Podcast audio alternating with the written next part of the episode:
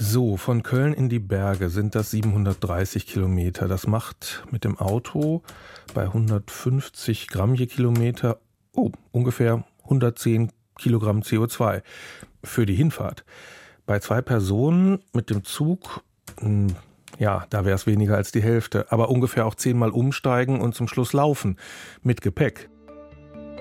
Der Urlaub, der gilt als schönste Zeit des Jahres, aber so einfach Urlaub machen, geht das noch? Sehnsuchtswochen fern von daheim. Erst in Italien oder Bulgarien und dann immer weiter weg. Spanien, Karibik, Thailand. Die Deutschen, die waren lange Reiseweltmeister. Aktuell liegen wir auf Platz 3 hinter den USA und China. Und bei Fernreisen, da geht es natürlich richtig rund mit dem CO2. Um die drei Tonnen sind es beim Flug von Frankfurt nach Bangkok. Ich will heute wissen, warum fahren wir eigentlich in den Urlaub? Urlaub hat es ja nicht immer gegeben. Wieso ist der so wichtig geworden und warum gerade Fernreisen und Kreuzfahrten? Deutschlandfunk. Der Rest ist Geschichte. Wie sehen Ihre Urlaubspläne aus? Wir haben nach Portugal unseren Urlaub gebucht. Und das sind eben sozusagen auch natürlich immer individuelle Überlegungen, auch familiäre Überlegungen. Wir haben ein kleines Kind, da ist es dann eben auch noch mal so, dass man vielleicht dann doch noch mal die Fernreise zurückstellt. Und genau, also wir, wir bleiben jetzt in Europa und fahren nach Portugal dieses Jahr. Sina Fabian ist das, Historikerin an der Berliner Humboldt-Uni. Ihre Doktorarbeit, die hat sie über die Geschichte der Reise geschrieben. Wenn zukünftige Historikerinnen Bücher über das Reisen in unserer Gegenwart schreiben, dann werden sie wahrscheinlich feststellen, dass es sich verändert hat im 21. Jahrhundert durch die Pandemie und durch den Klimawandel. Vielleicht ist bald das klimafreundliche Reisen ein Statussymbol und nicht mehr der spektakuläre Ferntrip.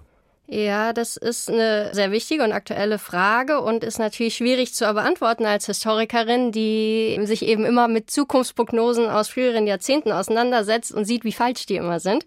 Insofern ist das für mich jetzt gar nicht so leicht, eine Zukunftsprognose abzugeben. Was ich sagen kann, sind sozusagen die Reisetrends bis vor Covid. Da war es eben eher so, dass der Trend hinging zu Fernreisen, selbst 2019, als eben Fridays for Future auch sehr viel Aufmerksamkeit bekommen haben. Wir sind hier, wir sind war sozusagen die höchste Anzahl von Flugreisen und auch besonders Kreuzfahrten haben sehr stark zugenommen. Kreuzfahrten werden immer beliebter. Die Schiffe blasen allerdings jede Menge klimaschädliches CO2 in die Luft. Also insofern könnte man da vielleicht dann eher skeptisch sein, dass sich das sehr schnell wandeln wird. So als Reisende, wie geht's Ihnen denn dabei? Also ich ich reise auch gern. Ich mache jetzt nicht so wahnsinnig viele Fernreisen, aber ein paar habe ich auch gemacht. Und ähm, ich finde das schon wahnsinnig spannend, einfach zu sehen, wie andere Menschen leben, andere Kulturen kennenzulernen. Gleichzeitig muss man natürlich immer das CO2-Heft sozusagen mit bei sich haben. Und da hilft es ja jetzt auch nicht wahnsinnig viel, wenn man das ausgleicht. Das funktioniert ja nicht so richtig gut. Wie geht's Ihnen als Reisende? Wie sind Ihre Gedanken da zum Thema? Ja, das ist tatsächlich auch eben was, wo ich natürlich sehr stark aus wissenschaftlicher Sicht, aber auch aus persönlicher Sicht mir Gedanken mache. Und letztlich ist es eben sozusagen das Spannungsfeld. Auf der einen Seite die Klimakatastrophe, auf der anderen Seite aber eben auch ein äh, immer stärker werdender Nationalismus und Rechtsnationalismus. Und insofern ist, wie Sie sagen, neue Kulturen, neue Menschen kennenlernen, glaube ich, auch sehr wichtig. Also ich glaube nicht, dass es ähm, hilft, sich sozusagen jetzt national einzuigeln und, und nichts anderes mehr kennenzulernen. Also das ist ein sehr schwieriges Spannungsfeld und ich gleiche dann auch den CO2 Ausstoß aus, aber das ist tatsächlich mehr was für das bessere Gefühl, als es dann tatsächlich noch mal was bringt. Das heißt, wenn wir heute über Urlaub reden, äh, dann reden wir auch immer über die Moral und äh, ob das richtig ist, das zu tun. Gab es das eigentlich früher auch schon, dass man darüber nachgedacht hat, ähm, ist in Urlaub fahren eigentlich richtig? Ähm, ja, also frühere Debatten, da ging es gar nicht so sehr, ist es generell richtig, in Urlaub zu fahren, sondern da ging es darum, wer darf in Urlaub fahren, wer darf reisen. Da war es sozusagen immer, wenn Demokratisierungsschübe des Reisens kamen, also wenn in den Zeiten, in denen plötzlich mehr Menschen reisen, verreisen konnten, da gab es dann immer sehr große Debatten darüber, ist das richtig, wie reisen diese Leute, die sich das jetzt leisten können. Wer darf reisen? Und wer kann das überhaupt? Auch heute hat ja nicht jeder Geld dafür, aber es ist noch nicht so lange her, da konnten das überhaupt nur ganz wenige. Also das Reisen zum reinen Vergnügen. Vor dem Tourismus, was wir heute Tourismus nennen, gab es ja zum Beispiel die adlige Ausbildungsreise. Für jeden jungen Adligen war es obligatorisch, ein paar Monate, manchmal sogar jahrelang durch Europa zu ziehen. Und das nannte man die Grand Tour, die große Rundreise. Das ist Hasso Spode und der, der stellt sich jetzt mal selbst vor. Ja, soll ich da jetzt damit anfangen? Ja, gerne. Sofort? Ja, super. Oh, das finde ich ganz komisch. Das ist gut. Naja, ich, ich leite das Historische Archiv zum Tourismus an der TU Berlin und bin aber eigentlich Soziologe und Historiker und an der Uni Hannover und habe mich immer mit sogenannten Timeout-Phänomenen beschäftigt. Das heißt, nicht der Alltag der Menschen, sondern der Gegenalltag. Also was tun die, wenn die in die Kneipe gehen? Ja, ich habe also habilitiert über die Geschichte des Alkohols. Und dazu gehört eben auch der Tourismus. Das finde ich super interessant zu sehen, was für Auszeiten die Menschen haben. Und damit beschäftige ich mich schon eine ganze Weile. Dass Tourismus und Alkohol auf diese Weise was miteinander zu tun haben, das Hätte ich auch nicht gedacht. Beide eröffnen sozusagen Gegenwelten, Fluchten aus dem Alltag. Die frühen Reisen, die machten ja Adlige und die waren Bildungsreisen. Deswegen reiste man auch in die Städte. Das ändert sich am Ende des 18. Jahrhunderts. Jetzt ziehen wir aus den Zentren in die Peripherie. Also Orte, die bislang als grässlich, schrecklich, gefährlich galten, werden jetzt plötzlich umgewertet als erhaben, und schön ein Zeichen der der Größe Gottes. Also die und, ersten Urlaubsreisen, die gehen tatsächlich nicht in die Städte, sondern die entdecken die Natur. Ja, ja, das sind äh, äh, die ersten touristischen Ziele überhaupt sind a die Schweizer Berge. Das ist ganz äh, vorne. Dann fast gleichzeitig Interessanterweise war Deutschland ein wichtiges touristisches frühes Ziel, nämlich der Mittelrhein, also so die Gegend ach, sag ich mal, zwischen Köln und Koblenz, wie der sich da so lang schlängelt, der Rhein und rechts und links haben so Burgen und dann die Lorelei. Bin ich auch schon mal lang gefahren mit dem Zug, sogar in einem Panoramawagen der Schweizer Bahn. Und das ist schon ziemlich beeindruckend, wenn man da rausguckt. Burgen, steile Hänge, Weinberge. Aber warum entdecken Reisende das ausgerechnet um 1800? Das alles war ja schon vorher da. Erstens, wir brauchen einen gewissen Grad an innerer Sicherheit. Also Reisen war vorher eine ziemlich gefährliche Angelegenheit. Ja, also in den Reiseanleitungen um 1750 heißt es noch, man soll vorher sein Testament aufsetzen, all die, weil man ja nicht weiß, ob man noch mal nach Hause zurückkommt. Und die Kaufleute sind noch um 1700 mit ganzen Karawanen losgezogen, die von Söldnern beschützt werden mussten. Der Rhein rechts und links an den Bergen, da waren Galgen aufgebaut, da wurden die Flusspiraten aufgehängt. Ja, also das bessert sich im Laufe des 18. Jahrhunderts, sodass Leute freiwillig reisen können. Das ist der eine Punkt. Und der zweite Punkt, der ist ein bisschen komplizierter. Man muss ja auch Lust haben zu reisen. Man muss das ja wollen. Und dahinter steckt eine Neukonzeption dessen, was man Natur nennt. Ich fange mal mit der Bibel an, mit dem ersten Satz. Im Anfang war das Tohu haben Habo. haben, haben wir die Zeit. Im Anfang war die Erde wüst und leer. Ja, das Tohu Habu. Und der liebe Gott hat dann in, in sechs Tagen die Welt erschaffen und am siebten hat er sich ausgeruht, da hat er schon Urlaub gemacht sozusagen. Und er ist aber nicht ganz fertig geworden sozusagen mit seiner Arbeit. Und das war die Natur. Das war das ohne menschliches Zutun gewordene, das Wilde, das Ungeordnete, das Chaotische. Und das machte den Leuten eigentlich Angst. Die Natur war überhaupt nichts Schönes. Den Wald und die Berge, die hat man früher gemieden. Und heute geht's auch mir noch so, dass ich, wenn ich in den Bergen unterwegs bin, mich irgendwie unsicherer fühle als auf dem Fahrrad zum Bäcker, obwohl der Großstadtverkehr wahrscheinlich viel gefährlicher ist als der Weg in den Bergen. Die Natur, das ist das Unbekannte, ein Ort, an dem wir uns nicht sicher sein können, wo die Alltagsregeln möglicherweise nicht gelten. Und das macht sie natürlich auch besonders interessant. Das war auch damals schon so. Und noch ergänzend zu sagen, die Meeresküsten, die erleben auch die gleiche Umwertung, nicht? Also was vorher gefährlich und schrecklich war, nämlich das Meer, das ist ja auch schrecklich und gefährlich, durch verbesserte Eindeichung und so weiter kommt man jetzt plötzlich dazu, das als erhaben zu definieren. Und das sind natürlich Leute aus der Stadt, die gebildet sind oder von den Fürstenhöfen, die ebenfalls gebildet sind und die dann an die Peripherie, also an die Küsten und in die hohen Berge fahren. Das sind die ersten touristischen Destinationen. Und das sind wahrscheinlich ziemlich wohlhabende Leute. Haben die denn auch so ein Erholungsaspekt damit verbunden oder ging es einfach darum, sich dieser Sensation hinzugeben, das Meer, die Berge, der Rhein? Sie haben das sehr schön gesagt, also eine Sensation, eine Empfindung. Ne? Und das ist es eh hauptsächlich gewesen. Man wollte zurück zur Natur. Das angeblich hätte das Rousseau gesagt, das hat er nicht gesagt, aber seine Jünger von Rousseau, der ja gesagt hat, die ganze Entwicklung der Zivilisation, in der er lebte, ja, ging ja in die falsche Richtung für Rousseau. Ne? Wir müssen also zurück zur Natur. Das hat er zwar, wie gesagt, nicht wörtlich gesagt, aber dem Sinn nach.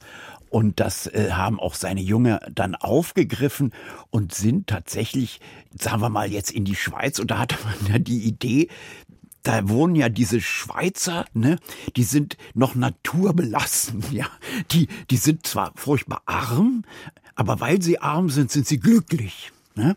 Diese hohen Berge haben ja die Schweiz abgeschirmt von der verderblichen Zivilisation. Diese Idee steckt dahinter. Die Erholung spielte erst im 19. Jahrhundert, 100 Jahre, 50 Jahre später eine gewisse Rolle. Es geht eher um seelische Empfindung, das Schauen der Natur, das macht einen dann wieder sozusagen gesund und heilt einen von den Erkrankungen seelischer Art, die die Zivilisation mit sich bringt. Sozusagen eine Rückkehr zum Eigentlichen, zu einer Art Urzustand, zur Natur eben. Das geht uns ja heute noch so, also mir jedenfalls. Im Berg, da kommt es jetzt nicht darauf an, wie viel Geld man hat, ob man sich juristisch auskennt oder ein Auto reparieren kann, sondern es kommt nur darauf an, ob man seinen Weg findet und seine Schritte sicher setzt. Und ja, was man da sieht, die Gipfel, die Weite, das ist beeindruckend und es relativiert auch vieles, was im Alltag so wahnsinnig wichtig zu sein scheint. Das hat wahrscheinlich auch die Romantiker beeindruckt. Aber haben die das eigentlich Urlaub genannt? Nein, Urlaub haben die das noch nicht genannt.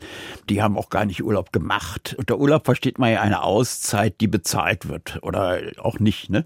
Also das Wort selbst gab es schon im Mittelalter. Das heißt Erlaub, ja, nicht Urlaub, sondern Erlaub und bedeutete, dass man sich als Page oder irgendwie am Hof tätiger Mensch bittet man dann den Fürsten, ob man nicht für ein paar Wochen weg kann, weil man irgendwie dringende Familienangelegenheiten regeln müsste oder sowas. Und das nannte man Urlaub, also Erlaub.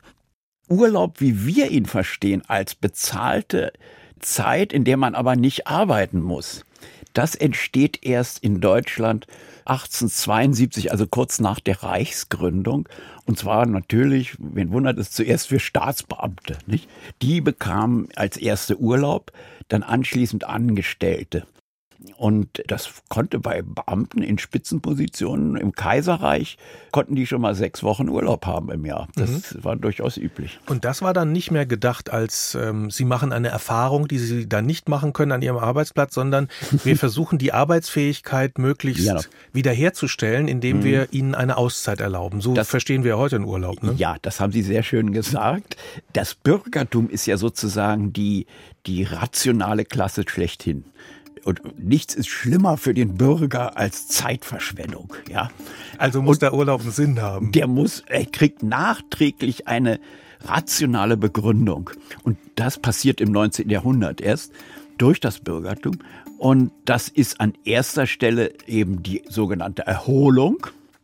Und man nannte das damals die Regeneration der Arbeitskraft.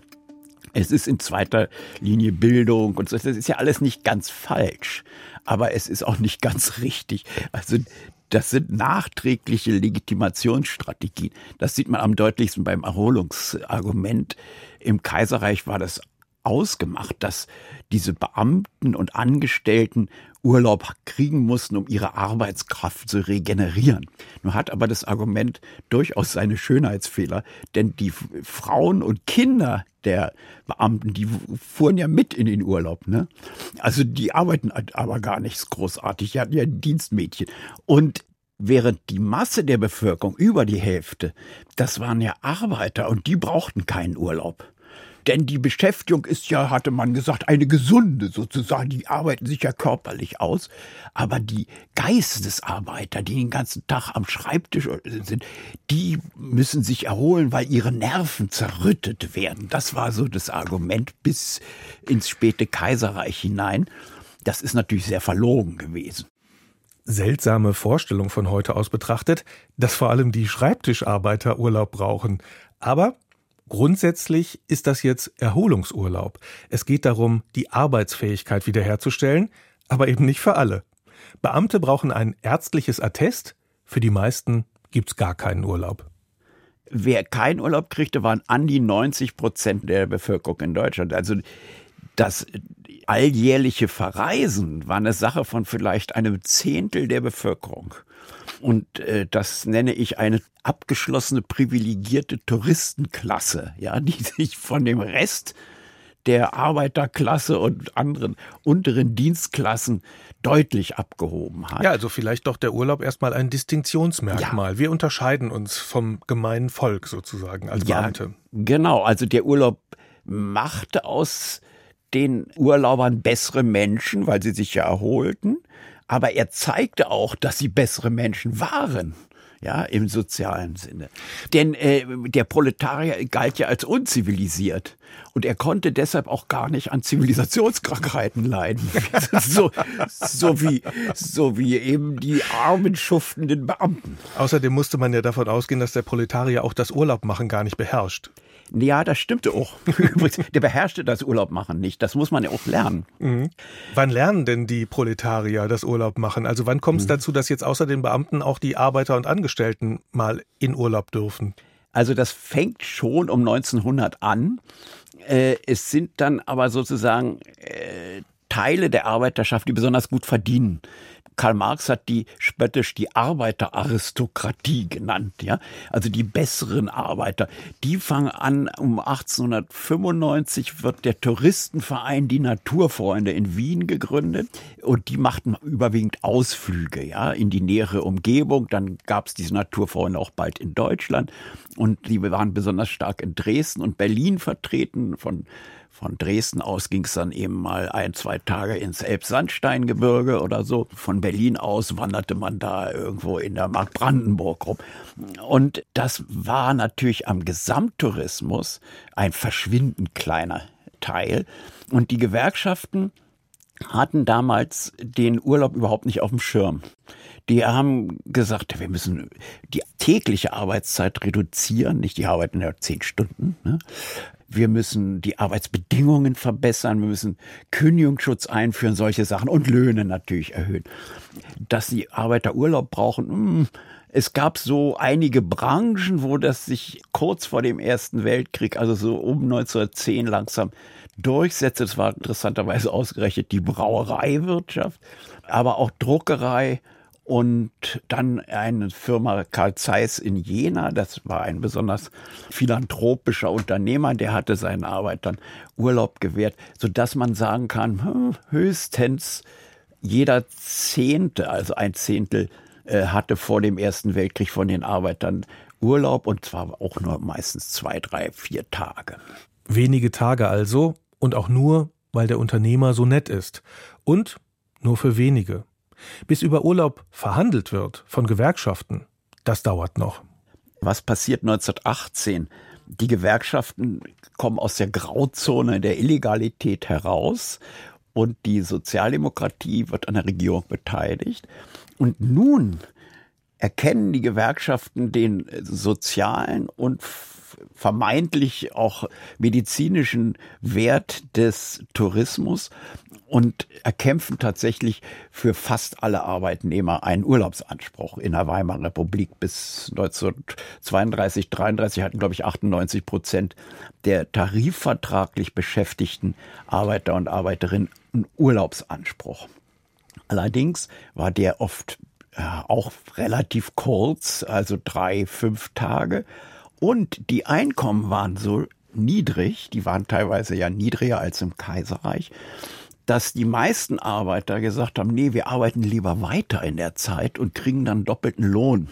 Das nannte man Abgeltung. Es blieb also in der Weimarer Republik trotz gewisser Verbesserungen dabei, dass wir eine privilegierte Touristenklasse hatten innerhalb Deutschlands von vielleicht gut zehn Prozent der Bevölkerung, die relativ regelmäßig in den Urlaub fuhren und 90 Prozent guckten in die Röhre.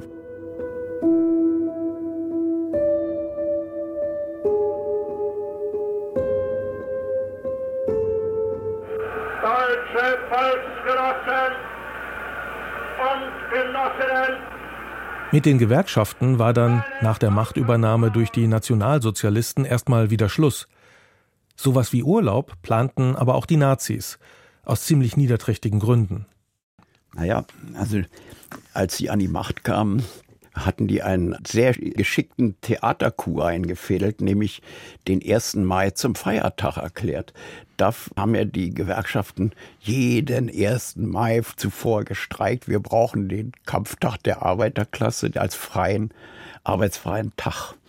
Und das hat nicht funktioniert. Und was machen die Nazis? Einerseits zerschlagen sie die Gewerkschaften. Ja, anstelle der Gewerkschaften tritt äh, eine Parteiorganisation, die Deutsche Arbeitsfront. Gleichzeitig aber gewähren sie den alte Forderung, ja, wir haben jetzt den Tag der nationalen Arbeit, so haben sie das genannt. So, die Gewerkschaftsführer haben tatsächlich noch am 1. Mai 33 dazu aufgerufen, da bei den Umzügen da mitzumachen. Am nächsten Tag wurden sie verhaftet. Und genau das hat man versucht mit der Urlaubspolitik hinzukriegen, nämlich die, wie der Chef der Arbeitsfront Robert Leidern sagte, wir haben die Arbeiter heimatlos gemacht, denn wir haben ja die ganzen sozialen Einrichtungen der Arbeiterbewegung zerschlagen, wir haben auch die Gewerkschaften zerschlagen und natürlich die Arbeiterparteien zerschlagen. Aber wir müssen ihnen irgendwie eine neue Heimat geben, denn schließlich, Klammer auf, das hat er natürlich nicht gesagt, wir wollen ja irgendwann Krieg machen und dazu brauchen wir die Arbeiter, ja. Und ein Teil dieser neuen Heimat, das war das Urlaubmachen mit der Organisation Kraft durch Freude, kurz KDF. Die organisierte das. Jedenfalls für alle, die damals als deutsch galten in den Augen der Nazis. Die Intention war, dass die Herzen der heimatlos gewordenen Arbeiter für den Führer zu gewinnen. Die wollten in der Tat den Tourismus demokratisieren, dass jeder Mensch das Recht oder die Möglichkeit hat zu verreisen. Und äh, sie haben da ganz schöne Anstrengungen unternommen. Natürlich nur bis Kriegsbeginn 1939 im September. Bis dahin haben die, glaube ich, so an die acht Millionen Menschen in die Ferien geschickt von KDF. Das ist eine ganze Menge. Und wenn man bedenkt, dass sie auch noch Wochenendtouren machten, also Kurzreisen, und dann kommen da 43 Millionen sind oder so, dass quasi rein rechnerisch jeder Deutsche einmal mit KDF gefahren ist bis zum Krieg. Das ist also auch rein logistisch eine beachtliche Leistung. Und es war nicht jetzt auf irgendwie privilegierte Parteigenossen oder sowas abgehoben, sondern man versuchte tatsächlich die Arbeiterschaft damit zu beeindrucken. Zum Beispiel mit gigantischen Seebädern wie Prora auf Rügen. Der Grundstein dafür wird am 2. Mai 1936 gelegt. Ein herrlicher 1. Mai liegt hinter uns. Propagandawirksam, übertragen vom Rundfunk. War hier vom Sonnenlicht überflutet und heute erlebten wir hier am Strande des kommenden Seebades einen wundervollen Sonnenaufgang über der Ostsee. 10.000 Zimmer in einem fünf Kilometer langen Gebäude sollen es in Prora werden. Insgesamt sind fünf solcher Seebäder geplant. Und nur eins ist quasi der Prototyp dann fast fertig geworden. Das war am Prora Wieg auf Rügen, nördlich von Binz. Heute heißt das Prora. Man sieht die Reste, die Hälfte der Anlage ist noch ungefähr erhalten, allerdings sehr verändert.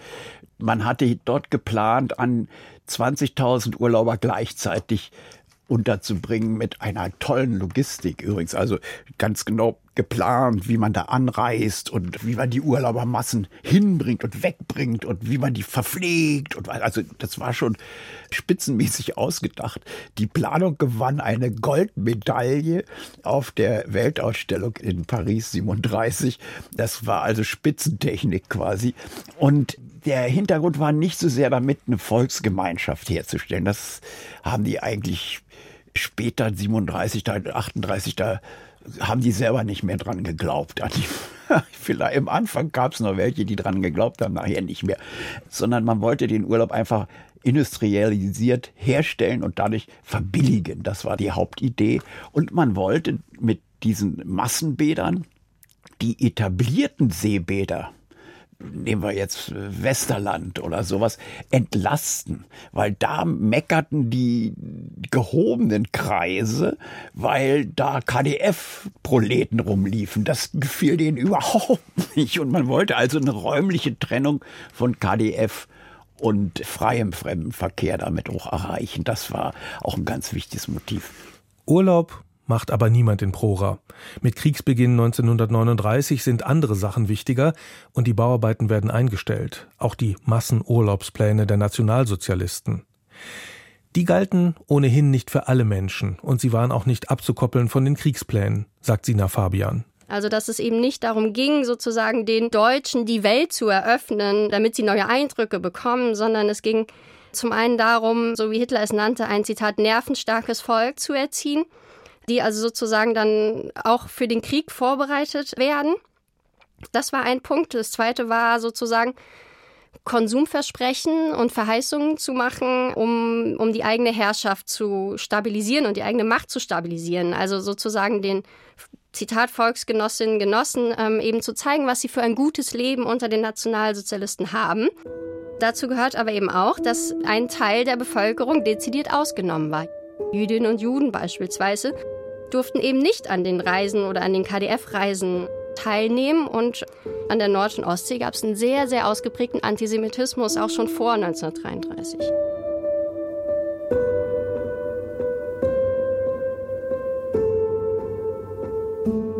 Die Idee von Urlaub für wirklich alle, die gibt's erst nach dem Zweiten Weltkrieg.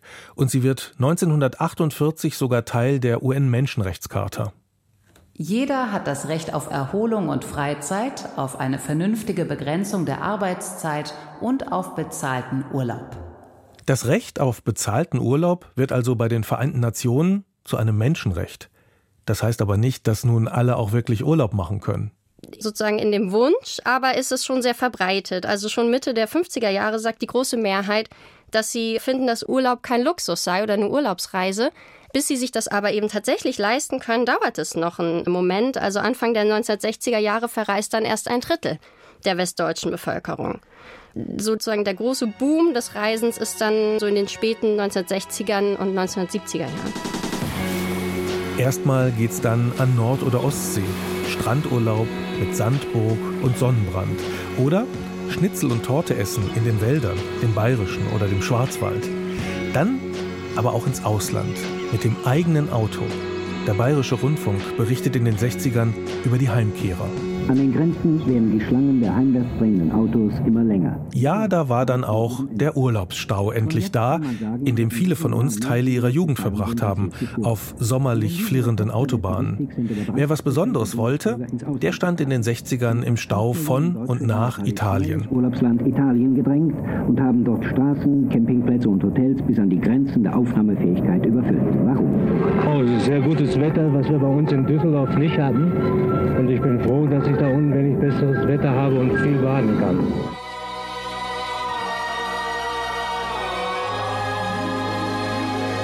Italien, das war nicht nur Urlaub. Das war ein Lebensgefühl.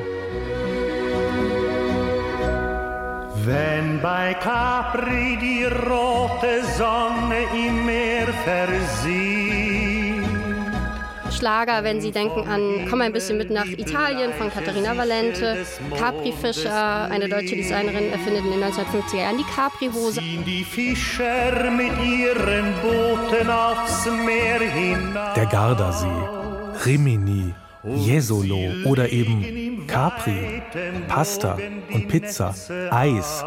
Das war eine kulturelle Explosion. Nur die Sterne, zeigen ihnen am Firmament. Es gab so ein richtiges, so ein richtiges Italien-Fieber. Aber Urlaubswirklichkeit war das nicht.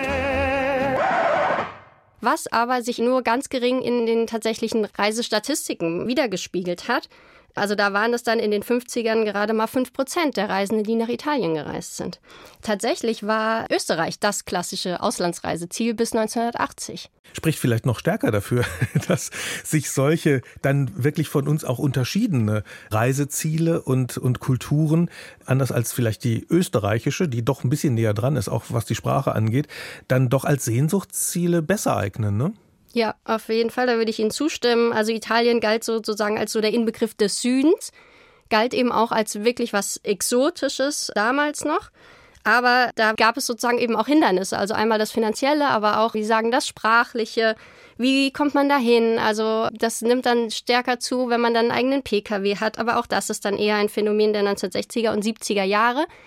Genau, also ich würde eben sagen, das ist tatsächlich so eine Art Sehnsuchtsort war, was eben aber eine wirkliche Weile gedauert hat, bis sich das auch viele Leute wirklich leisten konnten, dorthin zu reisen. Vielleicht holte man sich deshalb ein bisschen Italien nach Deutschland, in der Mode, in der Musik, in Pizzerien und Eisdielen, weil das Land selbst für viele erstmal ein Traum blieb. Mehr und mehr aber wurde der Traum Realität mit der Pauschalreise. Pauschalreisen spielen dann vor allem bei den Flugreisen eine große Rolle. Also das fängt dann eben so um in den 1970ern an. Da fallen sozusagen mehrere Entwicklungen zusammen. Das ist einmal ein gestiegenes Haushaltseinkommen, dass sich das also mehr Leute leisten können. Dann ähm, sind es technische Entwicklungen bei der Flugreise, dass der Jumbojet zum Beispiel aufkommt. Man kann also sozusagen größere Flüge auslasten und dadurch günstiger machen. Und es gibt eine Liberalisierung des Flugverkehrs. Und diese Entwicklungen fallen zusammen und machen so Flugpauschalreisen für ähm, auch weniger wohlhabende Haushalte überhaupt möglich. Ja, und dabei geht es ja wahrscheinlich nicht nur darum, dass die Haushalte weniger wohlhabend sind, sondern vielleicht auch sich nicht so sicher fühlen, so eine Reise selbst zu planen und zu unternehmen. Denn das ist ja auch eine ganz schöne Herausforderung, gerade wenn man die Sprache des Landes vielleicht gar nicht spricht, äh, in die man reisen will. Also die Pauschalreise, so schlecht sie immer beurteilt wird, hat ja vielen Leuten vielleicht auch einen Blick eröffnet in etwas, das sie noch nicht kannten.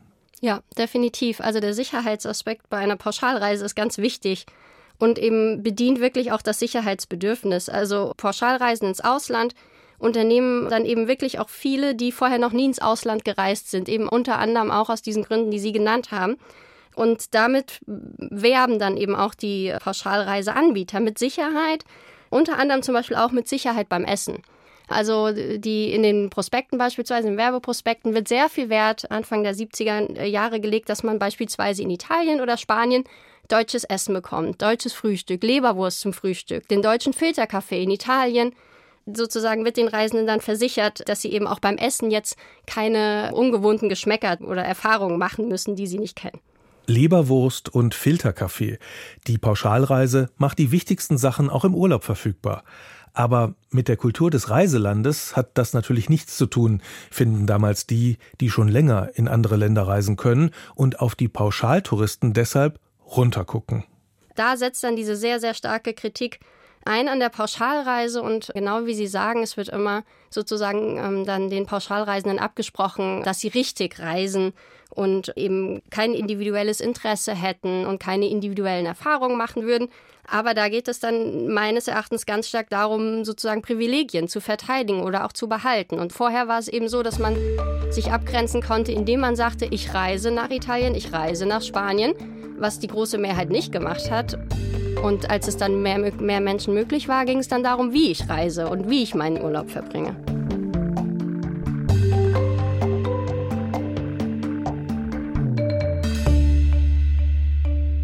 Die Pauschalreise bringt den Urlaub für alle. Die Idee, die soll es aber schon früher gegeben haben, in der ersten Hälfte des 19. Jahrhunderts nämlich. Und bis vor kurzem hieß sogar ein Reiseunternehmen nach dem Mann, der die Pauschalreise erfunden haben soll, Thomas Cook. Der war erstmal wie sein Großvater Baptistenprediger und setzte sich dann vehement gegen Alkohol ein. Und dabei soll er, so die Legende, die Pauschalreise erfunden haben. Hasso Spode hatte aber so seine Zweifel. Die Legende geht so, 1841 am 5. Juni oder Juli ja, machte Thomas Cook angeblich die erste Pauschalreise der Welt, indem er irgendwie zwölf Meilen von Leicester nach Lorbury fuhr mit neun Waggons und zu einem Abstinenzlerfest. Also er war strammer Alkoholgegner und da fuhr die dahin und da gab es Blasmusik und vielleicht auch ein Picknick und dann fuhr die wieder zurück. Und das gilt als die erste Pauschalreise und das ist aber leider falsch. Wir haben seit 1830 in England die erste Strecke für den Personenverkehr. Und sofort fingen die Bahngesellschaften an, ganze Züge zu vermieten und dadurch Preisnachlässe zu geben. Ne? Da gab es also sehr früh schon Bemühungen vor Cook vor 1841 an den Wochenenden sogenannte Excursions zu machen, sei es jetzt irgendwo ans Wasser ins Grüne oder auch zu irgendwelchen Massenveranstaltungen. Besonders beliebt waren Hinrichtungen, aber auch Boxkämpfe oder sowas. Also der kurze Ausflug, der ist noch keine Pauschalreise, aber Thomas Cook war ziemlich erfinderisch, was die Befriedigung des neuen Bedürfnisses Reise anging, denn seine Reisen richteten sich an alle Einkommensschichten und auch an Frauen. So wurde er erfolgreich. Und seine erste Tour auf dem Kontinent, die macht er dann 1856, glaube ich. Ja, 1856. Also da geht's dann äh, irgendwie an den Rhein, natürlich an den Rhein, nach Baden-Baden und von dort nach Paris und dann zurück nach England. Und in der Tat war dann Cook um 1900, also vor dem Ersten Weltkrieg, die berühmteste Weltfirma, würde ich sagen, das schon. Da ist schon der Sohn von Thomas Cook am Ruder und das Unternehmen Weltmarktführer in der Reisebranche. Aber bis zum Boom der Pauschalreise dauert es noch. Der kommt erst in den 1970er Jahren. Und ein Unternehmen heißt da wieder Thomas Cook. 2019 ging es spektakulär pleite. Über Pauschalreisen in Westdeutschland haben wir vorhin schon gesprochen, aber auch auf der anderen Seite der Mauer in der DDR, da gab es organisierten Urlaub. Hasso Spode hat darüber gerade ein Buch veröffentlicht. Urlaub macht Geschichte, heißt es. Also sie hatten ja auch eine staatliche Gewerkschaft, staatlich kontrollierte, das war der Freie Deutsche Gewerkschaftsbund. Und der bekam auch eine Reiseabteilung, der hieß der Feriendienst. Der Feriendienst. Und der sollte eigentlich fast ein Monopol auf den Tourismus erreichen. Das so war die Planung. Man hat also die private Touristik im Gegensatz zur Nazizeit in der DDR sehr schnell zerschlagen, so dass es also schon Anfang der 50er Jahre praktisch keine privaten Reisebüros mehr oder Reiseveranstalter auch gegeben hat. Und der Plan war, über den Feriendienst, das wird so ein Quasi-Monopol im Tourismus.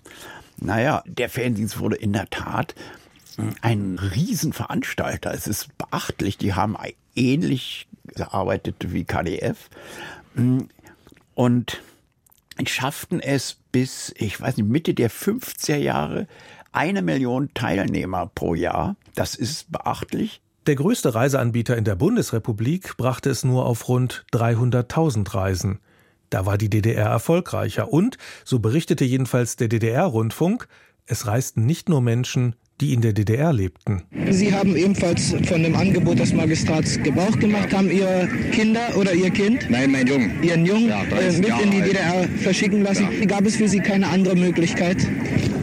Ja, Möglichkeit wohl schon, aber äh, das kann man finanziell ja ja nicht machen. Ich bin selber Arbeiter, nicht wahr? Ich verdiene auch bloß meine 80 Mark nicht. Die DDR hat äh, Ferienlager für Kinder aus dem Westen angeboten. Mhm. Warum? Natürlich aus politischer Propaganda. Die wollten die vom Sozialismus überzeugen. So ist übrigens, äh, äh, wie heißt das, ein Platz an der Sonne. Kennen Sie das noch? Nein, das kannte ich nicht, aber wir haben es recherchiert. Das war eine karitative Fernsehlotterie in der ARD 1956 gegründet. Gewinnen konnte man da verschiedene Sach- und Geldpreise und mit dem Erlös, da hat man Reisen für Kinder aus ärmeren Familien finanziert. Und zwar mit einem ganz klaren Zweck der DDR den Wind aus den Segeln zu nehmen. Jetzt wollte man in Westdeutschland selbst Kinderlandverschickung sozusagen machen. Und das Erste, was sie mit den Einnahmen gemacht haben, war tatsächlich in, im Bayerischen Wald äh, Feriendörfer für vor allen Dingen Westberliner Unterschichtkinder zu bauen. Auch beim Reisen wurde also um Prestige gerungen zwischen Deutschland Ost und Deutschland West. Aber eigentlich ging und geht es immer um Prestige beim Reisen. Fahre ich weit weg oder bleibe ich in Deutschland? Mache ich einen nachhaltigen Kultururlaub oder gehe aufs Kreuzfahrtschiff? Das Reisen, es hat etwas mit uns zu tun, wer wir sind oder mindestens sein wollen. Über den Konsum kann man seine Werteinstellungen zeigen. Und genau das passiert auch im Tourismus. Es ist heute nicht mehr entscheidend, dass man verreist. Das spielte noch bei KDF-Zeiten, in der Nazi-Zeit eine Rolle, sondern wie man verreist. Das ist entscheidend. Und man zeigt damit seinen guten Geschmack. Und beim Reisen geht es oft auch darum zu zeigen, dass man was Besseres ist, als eben zum Beispiel die Pauschaltouristen, sagt Sina Fabian. Und da fand ich es sehr interessant, dass diese Kritik am, am Tourismus oder an den Reisenden im frühen 19. Jahrhundert ganz, ganz ähnlich war wie in den 1970er Jahren. Also da ging es immer sehr stark darum, dass die als Masse, als Horde, als Schwärme bezeichnet wurden, die ähm, sozusagen den richtigen Reisenden die Reise ja, vermiesen würden.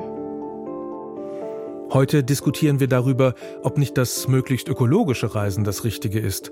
Auch keine neue Debatte. Ja, also ich glaube, da muss man gar nicht so weit in die Geschichte zurückgucken, weil es, äh, wenn man eben das sich historisch anguckt, dann ging der Trend dann eben doch sehr stark immer auf dieses immer weiter, immer luxuriöser. Also das ist sozusagen schon so eine Aufwärtsentwicklung sozusagen und Debatten um, um sozusagen klimafreundliches Reisen, den sogenannten sanften Tourismus, den gab es auch schon in den 1980er Jahren, Ferien auf dem Bauernhof. Die Debatten gab es sozusagen, in dem tatsächlichen Reiseverhalten hat sich das aber eben kaum niedergeschlagen.